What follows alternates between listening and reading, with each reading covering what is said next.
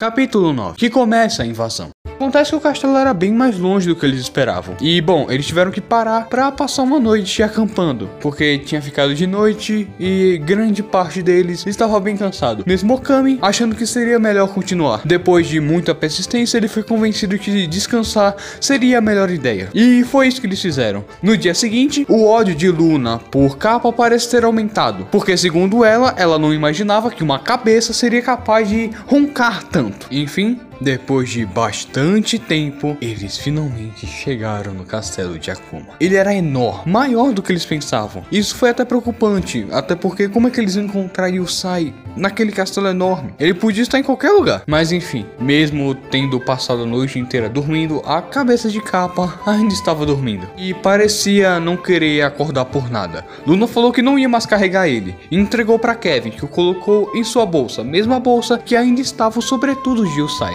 é que o mesmo ainda não tinha tido tempo de o devolvê-lo. Mas enfim, esse castelo tinha um enorme portão, e esse portão tinha uma enorme moldura. E em cima dessa moldura, em cima do portão, havia uma estátua, uma estátua de um homem. O homem estava ajoelhado, ajoelhado de forma que ficasse em cima de suas pernas. Estava de braços cruzados, tinha um cabelo longo e cheio e tinha uma feição de poucos amigos. E também era bastante musculoso. Então, o que a gente faz? Perguntou Kevin. Vamos ser bem educados. Respondeu Okami. A gente bate na porta, tira os sapatos, depois afunda o crânio deles. Ah, pelo amor de Deus. Disse ele, indo em direção do portão. Quando ele ia encostar para começar a empurrar o portão, ele escuta Kevin gritando: Okami! Ele olha para trás e só vê um vulto, prestes a atingi-lo, mas ele consegue desviar a tempo. E a pessoa que iria atingi-lo acaba socando o portão, abrindo um buraco no mesmo. Quando ele foi perceber, o homem que estava em sua frente tinha acabado de tentar dar um soco, era idêntico à estátua, com exceção que não era uma estátua,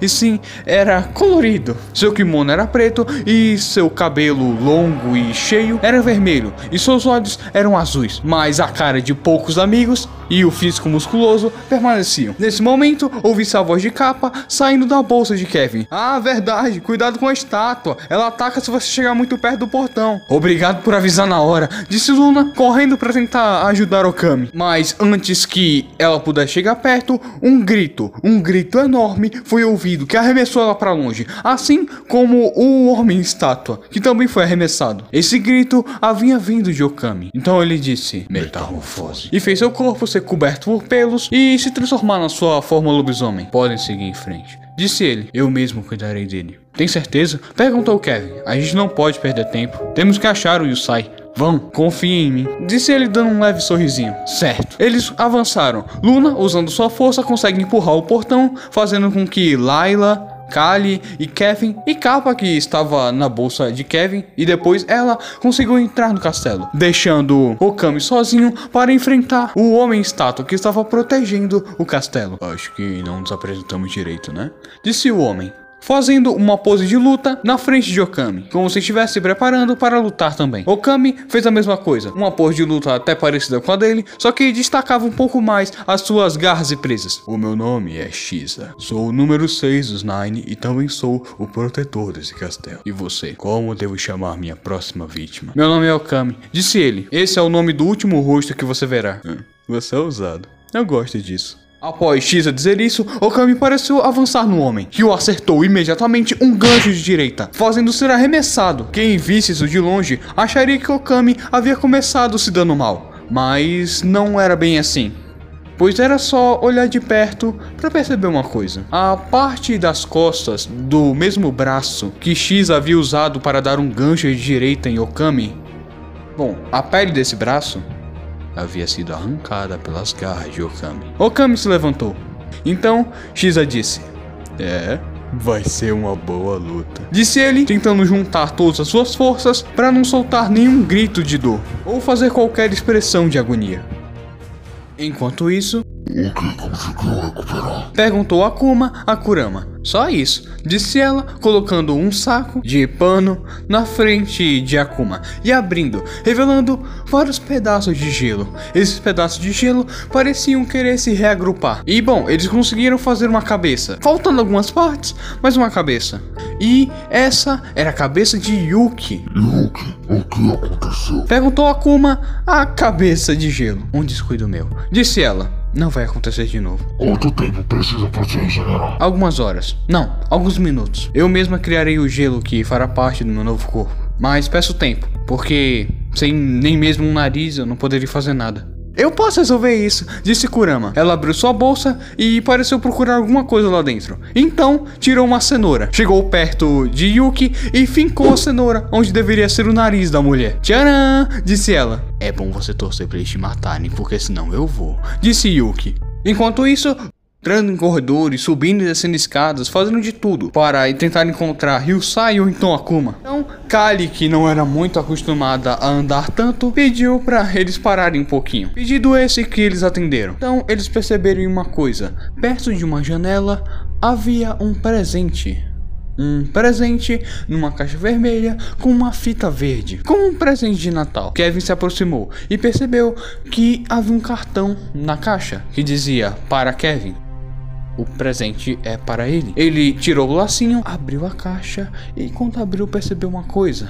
Tinha uma mão lá dentro. Uma mão decepada e em estado de decomposição e tinha um cartão que essa mão segurava. Esse cartão dizia: Lembra dela? Saiam daqui! Saiam daqui agora! Disse Kevin. Então, das paredes saíram um monte de correntes que agarraram Kevin e o arremessaram pela janela, mas ainda sem soltar. E também arremessaram ele novamente para outra janela, uma janela que estava no andar de cima, fazendo ele quebrar essa janela e entrar no cômodo, que era uma biblioteca. E na sombra dessa biblioteca havia uma sombra, uma sombra que usava um sobretudo preto e tinha enormes asas. E portava uma grande foice, Shinigami. Disse Kevin, finalmente se levantando e sacando seu chicote. Então Shinigami disse: Hora de terminarmos o que começamos, não acha? Enquanto isso, no andar abaixo, vamos, temos que continuar. Disse Luna, tentando incentivar Kali a continuar, até porque elas tinham que encontrar Kevin. Elas encontram um elevador, um bem rudimentar, de grades e tudo, e apertam o botão para o elevador chegar. Mas então, Luna viu uma coisa. Era um vulto, um vulto branco. Ela sabia de quem aquele vulto pertencia. O elevador chegou. Rápido, vamos, disse Kali. Vai sem mim, disse Luna. Como assim? Vocês duas vão sem mim. Eu tenho um assunto a tratar. Agora? disse Kali. É, desculpa. Não posso adiar. O elevador se fechou, com Kali e Layla lá dentro. Então, então o elevador começou a descer, sendo essa a direção oposta de onde queria ir. Mas ela nem prestou atenção nisso, só prestou atenção no olhar distante que havia em Luna. Depois que o elevador chegou ao fim, ela parecia estar no subterrâneo do castelo e começou a vasculhar lá com Layla. Bom, ela passou por vários e vários corredores. Não tinha nada em nenhuma das portas, nada interessante pelo menos. Mas então, ela viu uma coisa que estava diferente comparado às outras portas. A luz, a fresta debaixo das portas, tinha luz saindo de uma dessas portas, coisa que não era muito normal. Então Kali resolveu arriscar e abrir a porta. E lá o que ela viu era um garoto, um garoto de cabelos castanhos, olhos azuis, baixinho, que estava preso numa cama, acorrentado numa cama. Você viu Sai? Perguntou Kali. Depende, disse ele. Da última vez que eu verifiquei, eu era. Ótimo, disse ela se aproximando. Ela agarrou as correntes que prendiam Yusai. Uma delas, pelo menos. Ah, você não teria a chave, né? Perguntou Kali. Não, sabe o que é que é? É que renovaram recentemente os cadeados e ainda não deram tempo de me dar cópia da chave. Disse ele claramente zombando de Kali. Ah, você tem aí uma colher? Perguntou ela. Pode ser de chá? Perfeito. Disse ela pegando a colher. Então, ela agarrou uma das correntes e pareceu se concentrar nessa colher. Então, por um momento, raiozinhos verdes circularam essa colher de chá e ela bateu com força a colher de chá contra as correntes, fazendo elas se quebrarem. Gostei de você, disse o Sai, vendo as correntes quebradas e saindo da cama. E, então, Kali começou a olhar para Yusai. O que foi? Perguntou ele. Não, não, é que eu pensei que você fosse mais alto. Olha, não começa. Disse o Sai, logo em seguida, em direção da escrivaninha e pegando o Long, que estava lá. Rápido, vamos. É. Kali, disse ela. Kali. E essa daqui se chama Layla, disse ela, apontando pro lobo de galhadas. Certo, vamos nessa. Eles começaram a andar e viram várias e várias portas, até que viram um lugar que não parecia ser um corredor, parecia ser um lugar um pouco mais largo. Então eles foram até lá. Quando chegaram lá, viram várias grades, provavelmente eram usadas para prender pessoas, mas não tinha ninguém, não viam ninguém lá dentro.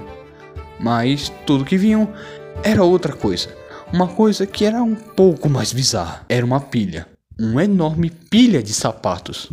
Simplesmente, no meio daquele cômodo, haviam vários e vários sapatos, um em cima do outro, uma montanha inteira deles. Que porcaria eles estão fazendo aqui? Perguntou Kali parecendo preocupada. Eu não sei, mas eu não tô a fim de descobrir. E bom, quando eles passaram por essa pilha de sapatos, viram no final uma porta dupla vermelha. Eles foram até lá, abriram a porta e deram de cara com um palco um palco de teatro. Na verdade, parecia que eles tinham acabado de entrar em uma sala de teatro, pois tinha até cadeiras lá para as pessoas assistirem e um palco no meio com cortinas vermelhas. E lá eles viram uma pessoa em pé nesse palco. Bom, ele tinha cabelos loiros, usava óculos e usava uma uma capa branca que cobria grande parte do seu corpo. E escuta, Kali, disse o Sai.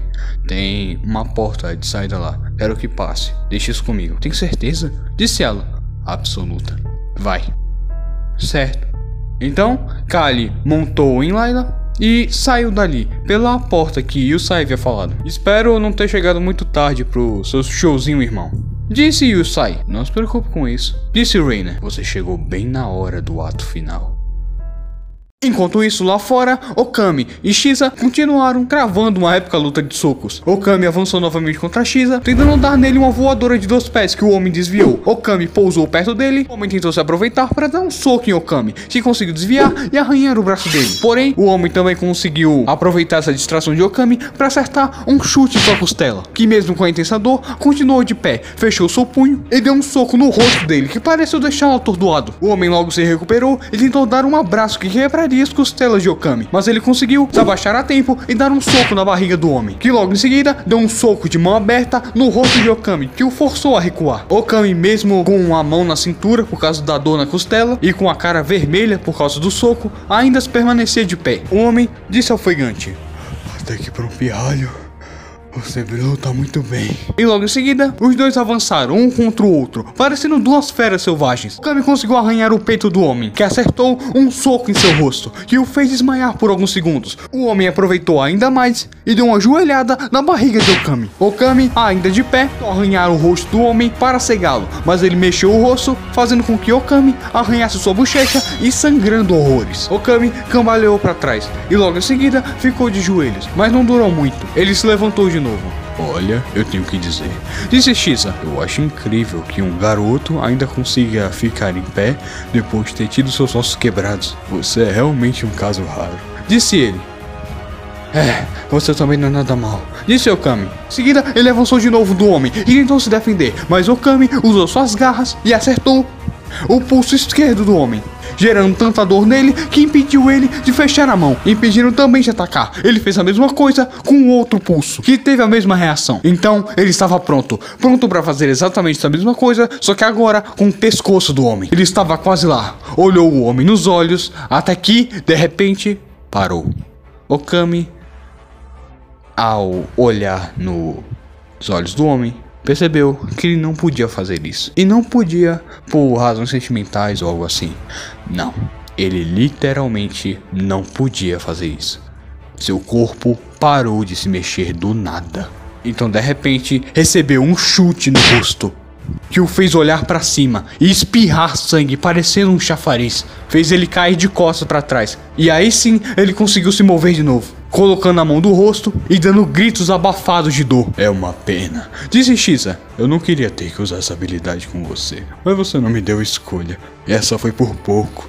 Essa minha habilidade se chama Câmara Secreta. Se eu olhar nos olhos de uma pessoa, posso paralisar ela desde que eu não desfaça o contato visual. Como eu disse, não queria usar contra você mas não me deu escolha. Shiza, fazendo força e demonstrando várias expressões de dor, conseguiu fechar seus punhos. Okami, mesmo sangrando e repleto de dor, consegue se levantar e ficar de pé. Ele tira a mão de seu rosto, mostrando que o mesmo estava coberto de sangue, mas ainda assim ele queria lutar. Ele avançou novamente no homem e não teve outra. Ele olhou novamente em seus olhos e ficou paralisado recebendo um soco tão forte em seu rosto que ele sentiu que seu pescoço iria quebrar, sendo arremessado de novo e caindo no chão. Novamente, ele se levantou. Será que não percebeu? Se olhar para meus olhos, vai ficar paralisado. Muito bem, disse Okami. Então eu não vou olhar. Okami fechou os olhos. O quê? Vai tentar lutar sem enxergar? Entenda uma coisa. O clã dos lobisomens é um clã muito ligado à magia sonora. O som faz parte da gente. Não será algo tão impossível assim para mim. Disse ele avançando contra Shisa de olhos fechados. Ele começa a dar vários golpes e Shisa resolve se afastar, se afastar bastante. Ele consegue. Então Okami parou de tentar dar golpes. Se acha muito inteligente, não é? Disse Shisa. Vamos ver uma coisa. Disse ele, se aproximando de Okami, bem devagar.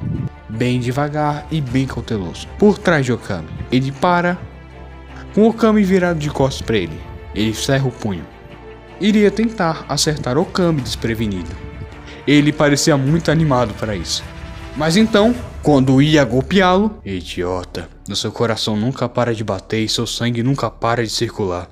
X parece ter se assustado e tentou dar o soco o mais rápido possível, mas então Okami se virou e usando suas garras, capou a mão de X fora, que fez ele dar um grito de dor e também fez ele ficar com ainda mais raiva de Okami.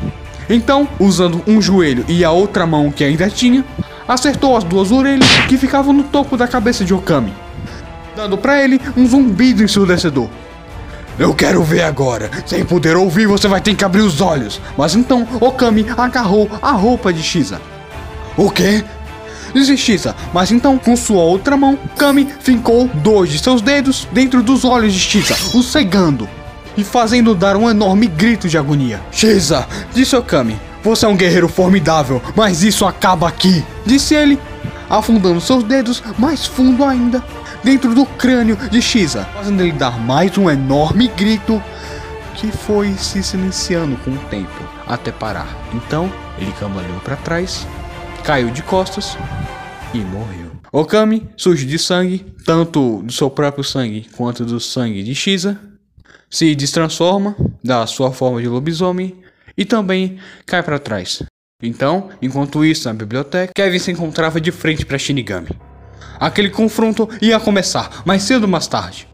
Então Kevin atirou um raio na direção de Shinigami, e o mesmo ricocheteou usando sua foice. Logo em seguida, fazendo um corte em uma das estantes, e desse corte surgiu uma corrente que tentou agarrar Kevin, que conseguiu desviar. Kevin, usando seu chicote, envolveu ele no braço de Shinigami, que aproveitou isso e o puxou para perto dele, o dando um soco em seu rosto, fazendo cair no chão. E logo em seguida tentou acertá-lo com sua foice, que conseguiu desviar e novamente tirando seu chicote que estava enrolado do braço dele, ele consegue recuar.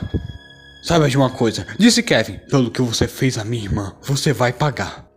Pelo que eu fiz a sua irmã, disse Shinigami. Quer saber de uma coisa, Kevin? Sabe, sabe o que dizem por aí? Que ninguém nasce mal. Que todo mundo tem que ser corrompido primeiro. Eu acho que isso não se aplica a mim. Eu sinceramente acho que isso não se aplica a mim. Eu. Eu gostava de matar animais, sabe? Ratos, gatos, cachorros pequenos. Eu os matava e os abria para ver o que tinha dentro. E eu até mostrava pros meus pais que achavam isso um horror. Eles sempre tentavam me convencer que o que eu fazia não era certo, não era saudável. E bom, eu me odiava por causa disso. Até que eu percebi que eu não precisava me odiar. Isso era problema das pessoas. Se elas achavam isso ruim, o problema era delas. Mas isso me fazia feliz, eu tinha que continuar. E bom, aqui estou eu. Vocês da Vila dos Anjos sempre vinham com essa pra cima de mim de evolução e não sei o que, mas a verdade é que ninguém evolui. Isso não existe. O que vocês chamam de evolução, eu chamo de reprimir o que você realmente é. E eu não vou reprimir o que eu sou. Não importa quantas pessoas precisam morrer para isso. É isso que você acha? Perguntou Kevin. Que você realmente Precisa tirar vidas para se sentir bem? Bom, sim, é o que me faz feliz. Bom, então tem uma coisa para te dizer, Shinigami. Você agora vai pagar por todo o mal que você fez. então tá bom, disse Shinigami. Essa eu pago pra ver. Disse ele tirando sua foice que estava apoiada em seu ombro e apontando para Kevin. Kevin tentou dar várias chicotadas nele que foram repelidas pela foice. Ainda assim, ele persistia, mesmo a foice repelindo todos os ataques. Até que Shinigami se cansou de só se defender e começou a girar sua foice, enquanto avançava contra Kevin, que ainda persistia nas chicotadas, mas que não adiantava de nada. Então, enquanto ele ainda chicoteava, a foice acabou por cortar a corda do chicote, deixando Kevin indefeso apenas com o cabo de nada. Logo em seguida, Shinigami acertou um chute no estômago de Kevin, que o jogou para longe. Oh, que pena. Disse Shinigami. Você disse palavras tão bonitas. É uma pena sua vida acabar desse jeito. Eu vou te dizer uma coisa. Disse Kevin ainda no chão. Naquela noite, fui eu que fugi. Mas hoje é você que vai correr. Sério? Eu pago pra ver. Então, Kevin se levantou. Ele começou a chacoalhar o cabo sem nada. Vamos nessa. Disse ele. Então, simplesmente do nada, do cabo que não tinha nada, brotou uma espécie de corda ou chicote, mas era feito totalmente de raios de eletricidade. E Kevin, usando ele, bateu no chão com violência e depois o moveu de cima a baixo, fazendo uma espécie de lâmina de raios aparecer. Shinigami tomou um susto e tentou se defender usando sua foice, que foi torada no meio e ainda fez um corte em seu peito e o arremessou um pouco para longe. Shinigami olhou revoltado para sua foice, que havia sido partida no meio. Seu desgraçado, o que você fez? Por que não vem aqui e descobre? Shinigami descartou a parte da foice que não tinha lâmina e avançou só com a parte que tinha uma lâmina na direção de Kevin e quando chegou na metade do caminho, arremessou a foice em direção de Kevin, que, bom, Kevin conseguiu desviar.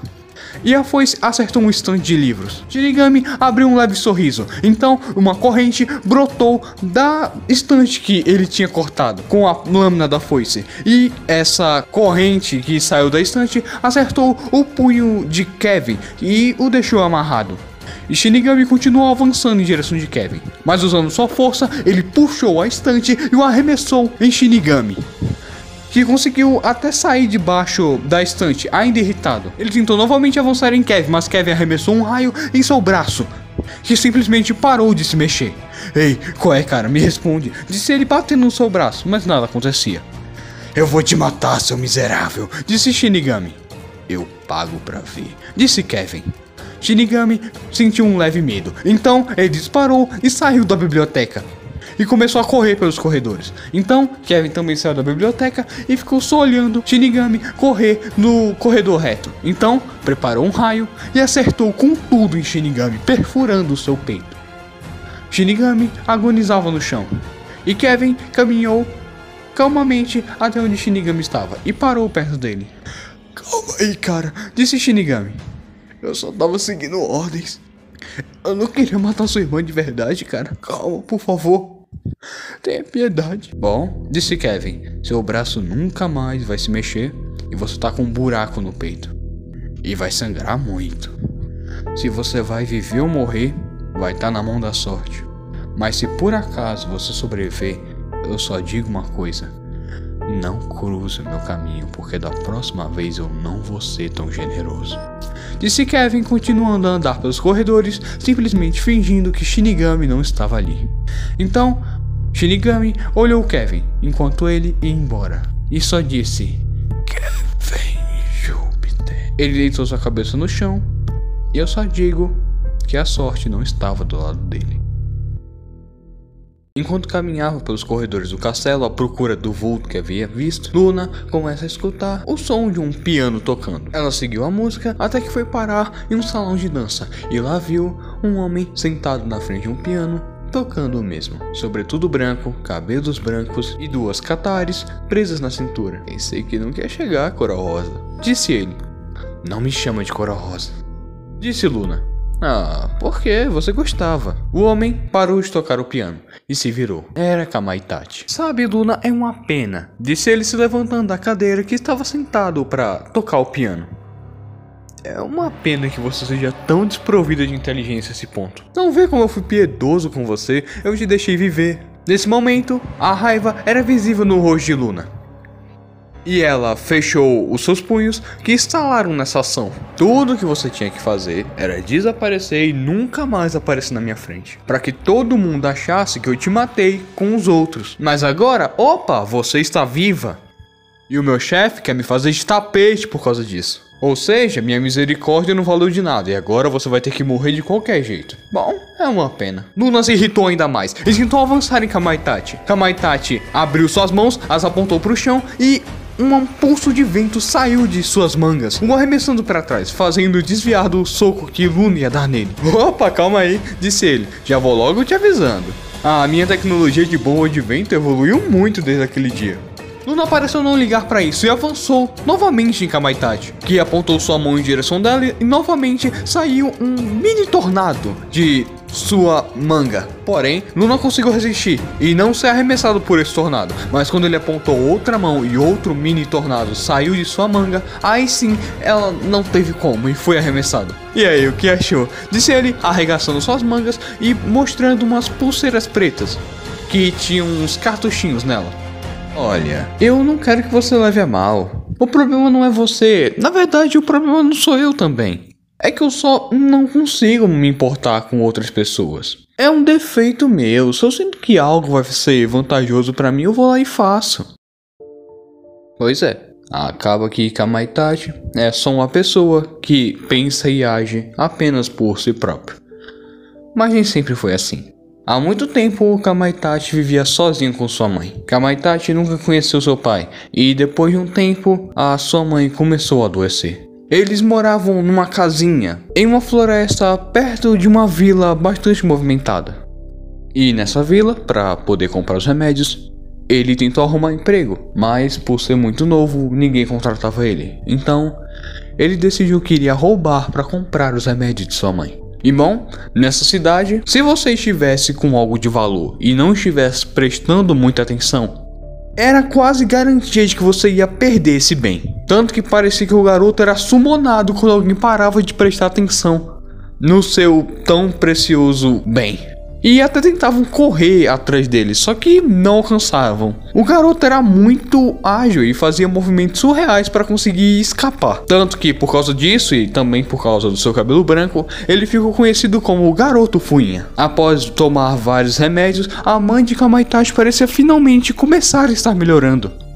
E quando sua mãe perguntava de onde vinha o dinheiro para comprar os remédios, bom, Kamaitachi dizia que conseguia arrumar empregos. E porque, segundo ele, ele era muito bom de lábia. Ele às vezes até dizia que mentia para conseguir emprego e a mãe dele repreendia isso, dizendo que ele não deveria mentir ou tentar passar a perna em outras pessoas só pelo bem-estar dela.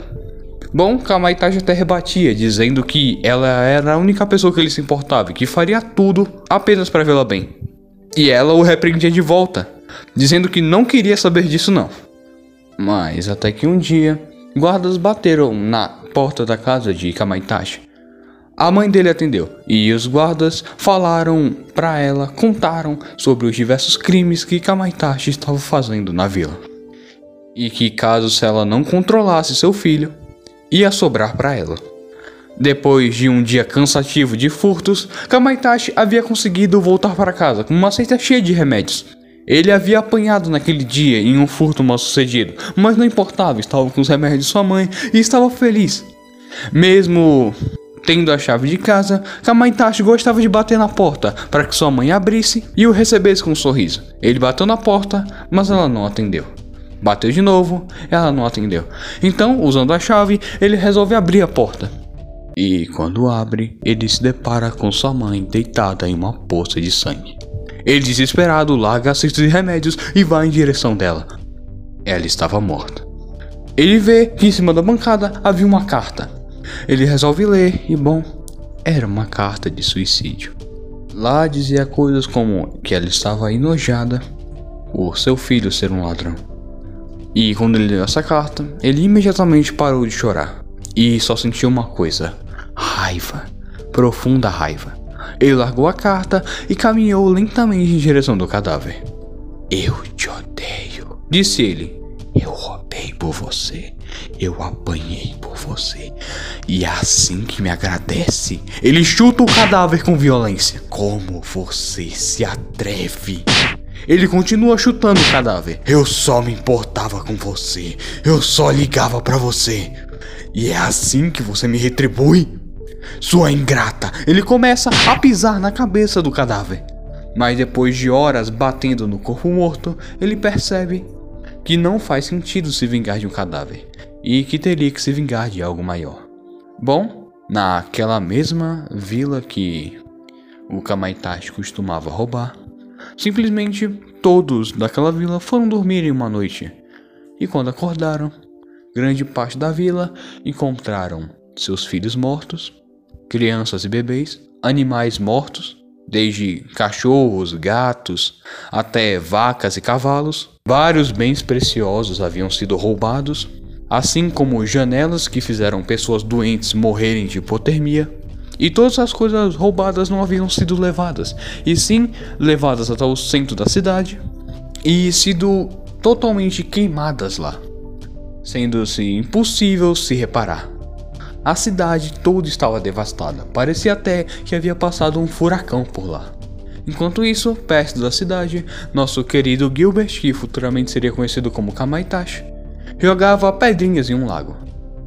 Posso me juntar também? Disse um garoto, pedindo para sentar no mesmo tronco que Gilbert estava sentado. À vontade. Disse Gilbert, ainda atirando as pedrinhas. Posso também? Pediu o garoto. À vontade. Disse Gilbert, dando uma pedra pro garoto. Vai quicar quatro vezes e depois vai acertar um peixe. Eu pago para ver. Disse ele. Então, o garoto arremessou a pedra.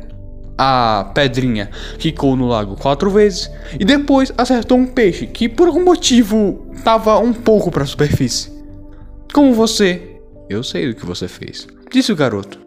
Não se preocupe, eu não vou contar para ninguém. O garoto se levantou. Vem cá, me segue. Eu tenho um trabalho para você. Gilbert levantou a sobrancelha, mas então se levantou e seguiu o garoto. Você tem potencial. Ah, por sinal, o meu nome é Leonard, mas pode me chamar de Leon. E bom, desde então, Kamaitachi passou a apenas se importar consigo mesmo. Quer saber de uma coisa? Disse Luna, pegando uma pedrinha no chão. Eu não tô nem aí. Você vai apanhar por bem ou por mal.